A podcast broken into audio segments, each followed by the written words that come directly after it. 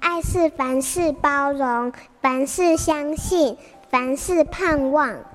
幸福家庭练习曲。那天看着身旁的友人的孩子呢，很专注的盯着手机，时而沉默，时而微笑。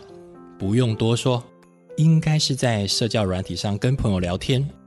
当孩子身处在自己熟悉、舒适的环境，手中握着手机，开始与朋友聊起天来，因为身心会放松，所以安心地发出在现实中不常出现的文字还有图片。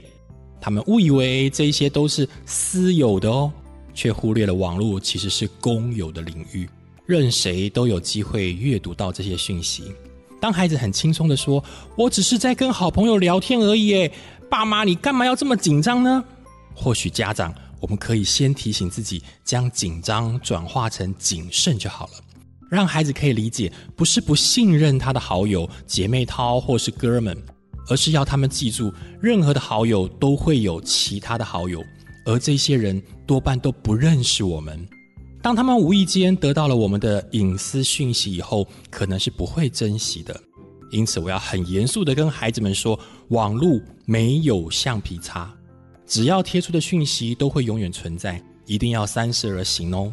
如果你有共鸣，不妨找个时间跟孩子谈一谈，及早让他可以知道网络的世界里需要好好保护自己的隐私权，让孩子与三 C 一起共舞。我是师大人类发展与家庭学系的老师刘荣香。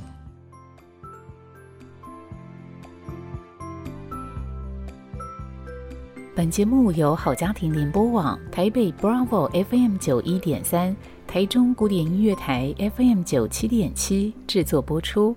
幸福家庭值得努力，让爱永不止息。大义建设关心您。